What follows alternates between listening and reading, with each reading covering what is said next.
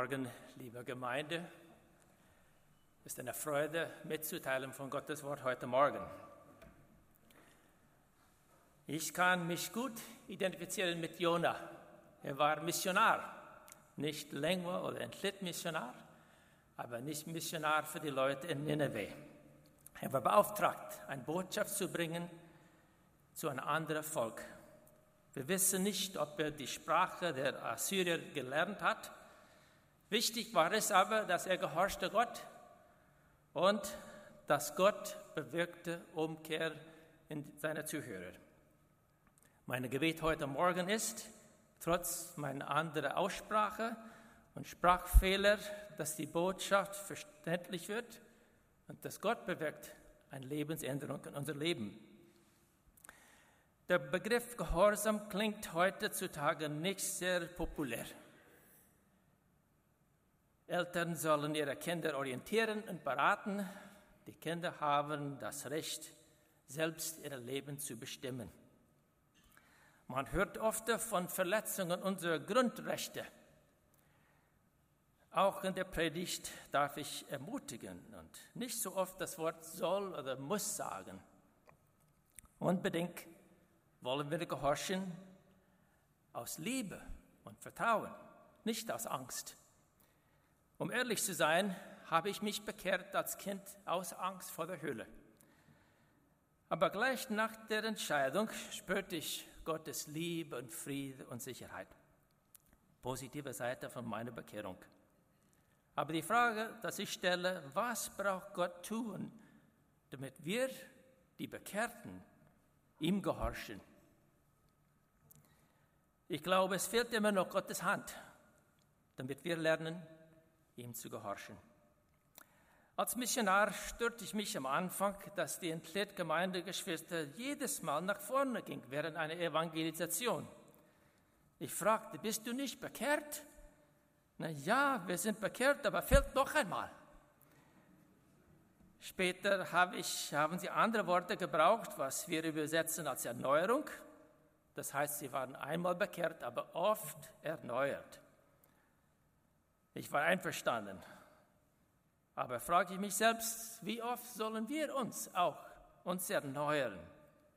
Ist das eine Lehre für uns? Ich habe nicht vergessen, Bruder Horst Dieter Jans, seine Botschaft für mehrere Jahre zurück. Er sagte ungefähr, dass wir sollen einen Lebensstil der Buße pflegen. Bringt das uns zu einem Leben der Gehorsam? Heute möchte ich wieder von der Serie von äh, Prophet Jona sprechen. Der unwillige Prophet aber entschloss, Gott zu gehorchen. Was brachte ihm dazu? War es Angst oder Vertrauen? War er ganz überzeugt von diesem Schritt des Gehorsams? Mit dieser Bekehrung im Leben von Jona oder Erneuerung, wie immer das soll heißen, vertraute ganz dem Herrn und gehorchte ganz. Mein Hauptgedanke heute Morgen ist, dass Gott ruft uns alle zum Umkehren Gehorsam. Er ruft auch unwillige Christen, um sie brauchbar zu machen in seinem Reich. Manches in diesem Buch scheint uns unglaublich. Aber wir, weil wir in die Bibel glauben, an einen Gott, der Wunder tut, können wir es annehmen als eine Erzählung von historischen Ereignissen.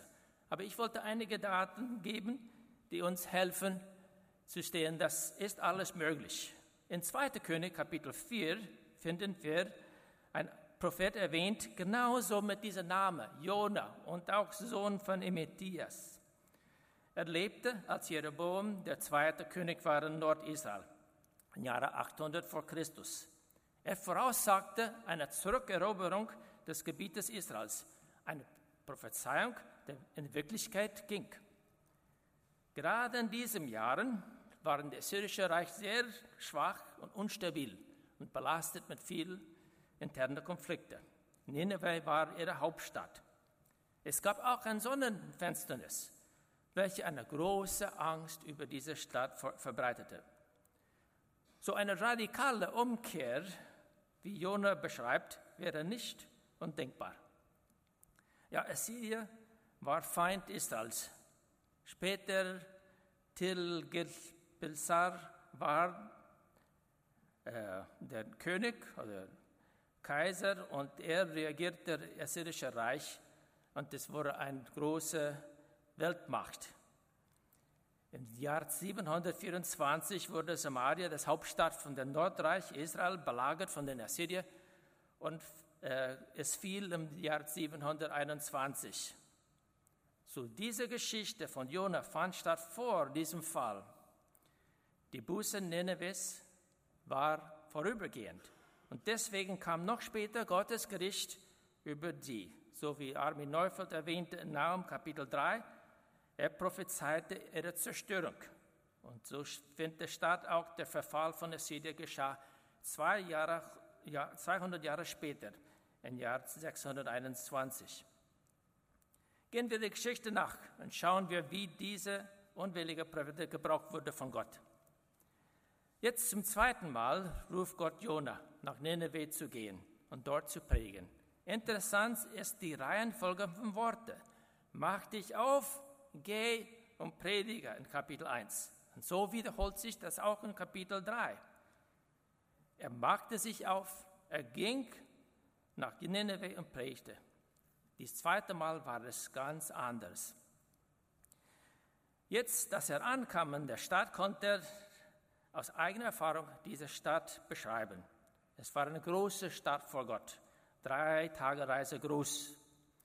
Nach Hoffnung für alle, das bedeutet, so wie die Übersetzung heute Morgen auch, dass es dauerte drei Tage durchzuqueren. In Kapitel 4 finden wir noch ein Detail.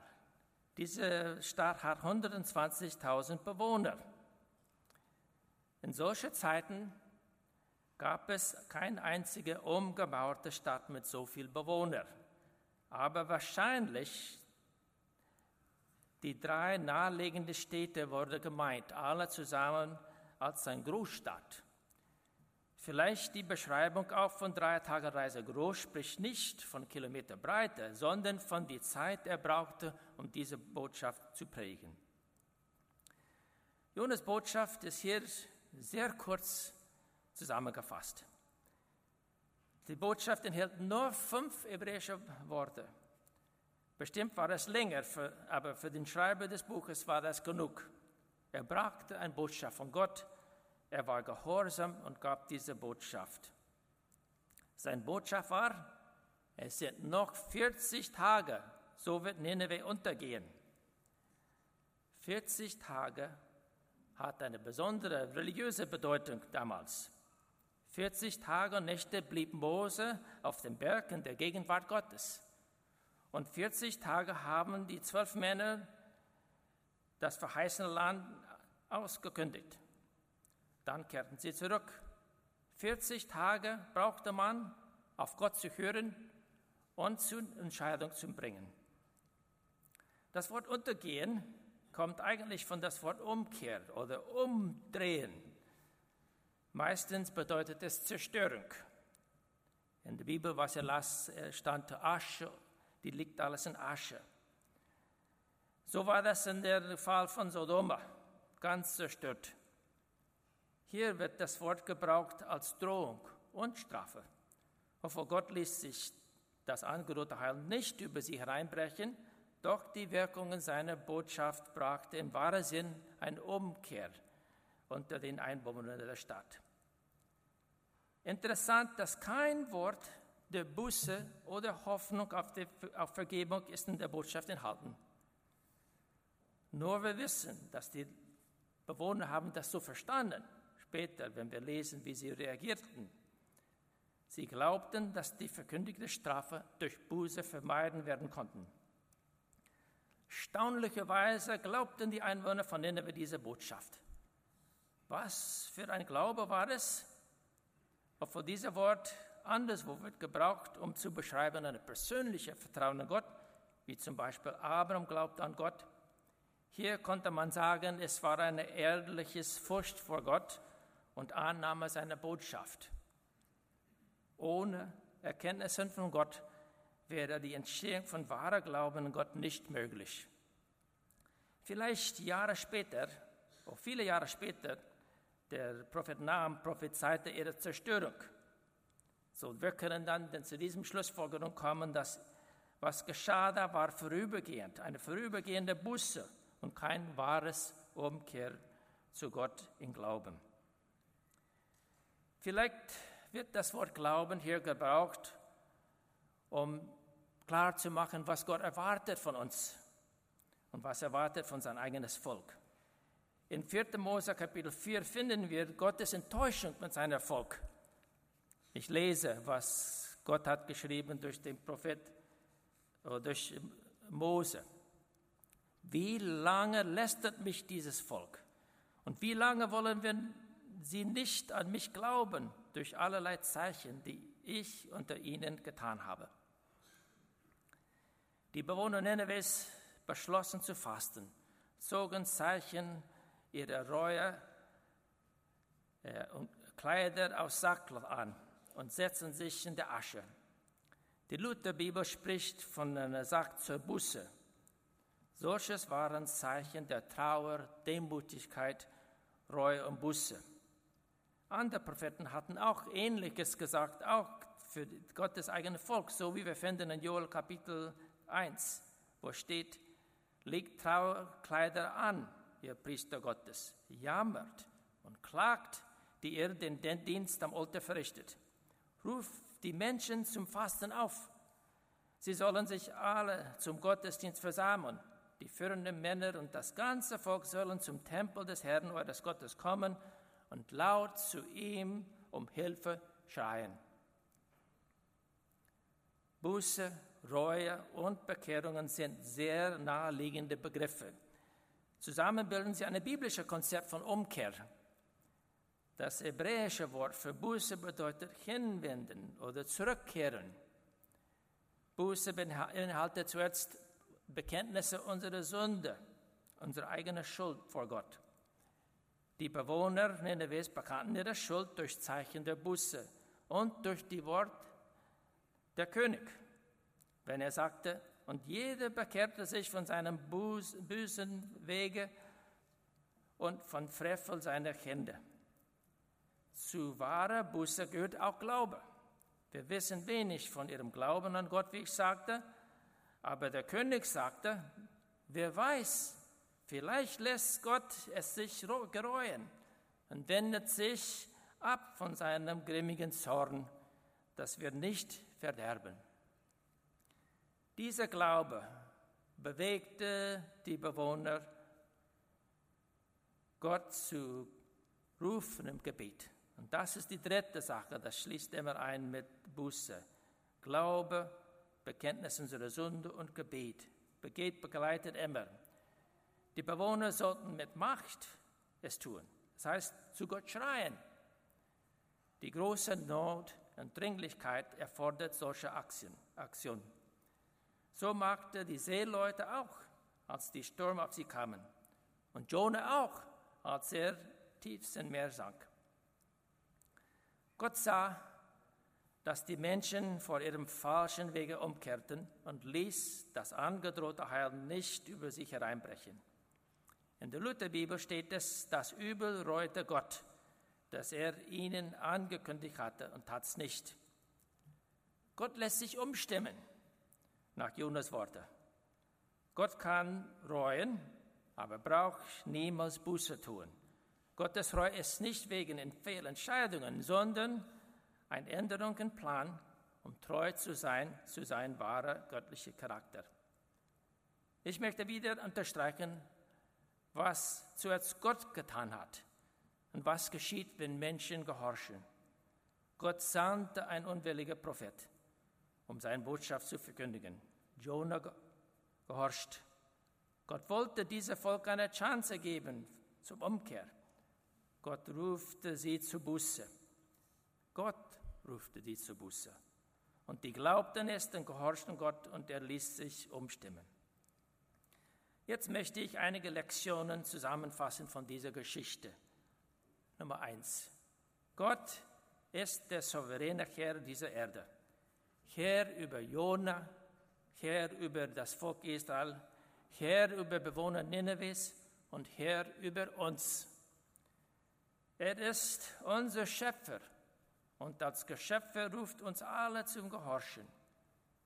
Er bestimmt unser Schicksal, sei es ein Untergang oder Rettung. Deswegen gebührt ihm unsere Ehrfurcht. Gott kennt unsere Bosheit mit Bosheit der Menschen. Er sah die falschen Wege und Ungerechtigkeit der Bewohner Ninevehs, sowie auch die rebellische Herz der Botschafter. Angesichts Gottes Heiligkeit sind wir alle bedroht mit einer zukünftigen Strafe. Diese Strafe hat Gott schon verkündigt. Drittens, aus Barmherzigkeit ruft Gott alle zum Umkehr. Die Bewohner hatten eine Hoffnung. Vielleicht lässt sich Gott noch umstimmen und hat Erbarmen. Gott hat sie nicht enttäuscht. Auf ihre Glauben ließ er das Unheil nicht über sich hereinbrechen. Er wendet sich ab von seinem grimmen Zorn. Jeremias bestätigt diese Vorhaben Gott, wenn er sagt in Kapitel 18, wenn ich einem Volk oder Königreich androhe, es auszureißen und zu vernichten, dieses Volk sich aber von seiner Bosheit abwendet, dann werde ich meinen Entschluss ändern. Ich lasse das angedrohte Heil nicht über sich hereinbrechen. Der Gott der Bibel erfordert Gehorsam, aber ist auch ein liebender Vater durch Jesus Christus. Er hört unser Gebet. Nehmen wir Gebet ernst. Bitten wir um Vergebung. Fasten wir als Zeichen unserer Reue und Buße. Viertens. Gottes Ruf zur Umkehr hat als Ziel Versöhnung mit ihm und unsere Gehorsam ihm gegenüber. Die Geschichte heute zeigt, wie ein Volk sich bekehrt, aber auch wie ein unwilliger Prophet lernt, Gott zu gehorchen. Beide, Nineveh sowie Jona, brauchte ein Botschaft der Buße und Umkehr. Umkehr in diesem Sinn bedeutet nicht nur eine Entscheidung auf eine Evangelisation, sondern ein Lebensstil von Hinwendung zu Jesus und Gehorsam. Wer sagt, solange ich bekehrt bin, ist mir egal, wie ich lebe, hat nicht wahre Bekehrung verstanden. Fünftens, Gott zeigt seine große Geduld und Langmutigkeit durch seine Aufforderung zum Gehorsam. Jona war unwillig, aber Gott gab ihm eine zweite Gelegenheit. Er wurde wieder gerufen und danach gehorchte er. Was bewegte Jona, Gott zu gehorchen in Kapitel 3? War es nicht Dankbarkeit, dass Gott ihm von der Tod gerettet hat? Der Apostel Paulus macht diese Schlussfolgerung in Römer Kapitel 2, Vers 4, dass Gottes Güte Geduld und Langmutigkeit soll uns zur Buße leiten. Und ich lese den Text. Ist euch Gottes unendliche reiche Güte, Geduld und Treue denn so wenig wert? Seht ihr denn nicht, dass gerade diese Güte euch zur Umkehr bewegen will? Wer Gott nicht gehorcht, hat seine eigene Sündhaftigkeit nicht verstanden und auch nicht Gottes große Liebe. Diese Erfahrung Jonas, wie er Buße hat, bedeutet nicht, dass alles in seinem Leben wieder in Ordnung war. Er hat vieles zu lernen. Besonders musste er erkennen seinen Hass gegenüber der Assyrier. Gottes Geist will uns auf, aufmerksam machen zu unserer Sünde, sei es Lieblosigkeit, Gleichgültigkeit oder Unbarmherzigkeit. Sechstens, Gottes Geduld und Langmutigkeit zeigt sich durch den lebenslangen Prozess der Erziehung. Wir wissen nicht mehr von Nineveh oder von Jona, was nachher geschehen ist. Aber von eigener Erfahrung wissen wir alle, dass Erziehung als Gottes Kinder ein lebenslanger Prozess ist. Manchmal Gottes Strafe sind notwendig, um Gehorchen zu lernen. Wie ein Gläubiger kämpft mit sich selbst und mit Gott und Gott mit ihnen, macht der Prophet Jeremia ganz klar an den Abschnitt, was ich habe, habe auch auf dem Schirm auch. Ich habe genau gehört, wie Ephraim stöhnt. Herr, du hast mich gestraft. Ich musste geschlagen werden wie ein junges Rind, das ich nicht ans Joch gewöhnen will. Doch jetzt bring mich, bring mich zurück zu dir. Lass mich umkehren, denn du bist der Herr, mein Gott. Ich komme zu dir zurück und jetzt packt mich die Reue über das, was ich getan habe. Ich erkenne meine Sünde, sie tun mir leid. Und dann Gottes Antwort. Ich, der Herr, antwortete, Ephraim ist mein geliebter Sohn, mein Lieblingskind. Immer wenn ich ihm Strafe androhe, muss ich doch in Liebe an ihm denken. Es bricht mein Herz. Ich muss Erbarmen mit ihm haben. Bewegt das nicht euch, wenn ich sage, Gott sagte, das bricht sein Herz, was er tun muss, damit wir ihm gehorchen. Wir haben Kindersegnung gehabt heute. Und die Eltern, ihr wisst auch, was es bedeutet, wenn wir die Kinder nicht gehorchen, wie schwer das tut. Und so ist auch bei Gott. Wie steht es bei uns in dieser Beziehungsprozess? Welche Schritte des Gehorsams stehen uns vor? Versöhnung mit jemandem, Ehrlichkeit in Finanzen. Welche Strafe oder Konsequenzen drohen uns? Eine Ehescheidung, eine finanzielle Pleite oder ein, ein Konflikt mit jemandem? Siebtens, Gott braucht Menschen, um sein Heil an alle Völker zu verkünden. Gott brauchte Propheten, um sein Wort zu verkünden, hauptsächlich an sein eigenes Volk. Aber diese Geschichte ist anders, weil Gott offenbart sich zu den nichtjüdischen Völkern, die Heiden. Gott wollte Jona und sein Volk brauchen, aber sie waren nicht willig. Es dauerte lange, bis sie kapiert haben, dass sie sollen Licht in der Welt sein. Jesaja machte klare Hindeutung, dass Israel, sein Diener und das kommende Messias, soll ein Licht aller Völker sein. Durch den Heiligen Geist konnte der Apostel Petrus es verstehen. Und so sagte er zu dem römischen Hauptmann Cornelius, jetzt ernst habe ich richtig verstanden, dass Gott niemand wegen seiner Herkunft bevorzugt oder benachteiligt. Alle Menschen sind ihm willkommen und ganz gleich, auch welche Volk sie stammen, wenn sie nur Ehrfurcht vor ihm haben und so leben, wie es ihm gefällt.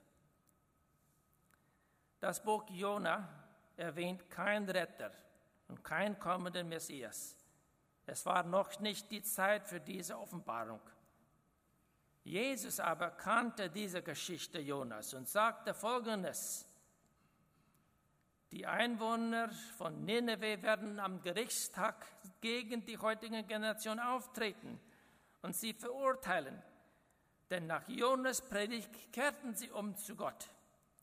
Und hier steht jemand vor euch, das größer ist als Jona. Wir glauben an Jesus und haben uns bekehrt. Verkünden wir diese Botschaft vom Umkehr und Heil an unsere Nachbarn. Achtens, trotz menschlicher Verfehlungen als Gottesbotschafter und unserer mangelnden Erkenntnisse hat sein Wort doch Kraft und bringt Leute zur Erkenntnis ihrer Sünde, zur Buße und zur Umkehr. Nineveh soll untergehen in 40 Tage. Das wäre gerecht nach Jonas Meinung. Israel war oft bedroht von den Feinden. Und dass Gott brauchte solche Feinde, um sie zu strafen, war sie nicht verständlich. Handelt Gott immer im Gerecht?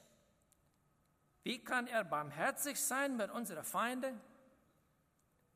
Diese Geschichte gibt uns eine klare Antwort darauf. Gottes Gerechtigkeit ist unparteiisch und seine Barmherzigkeit ist für alle.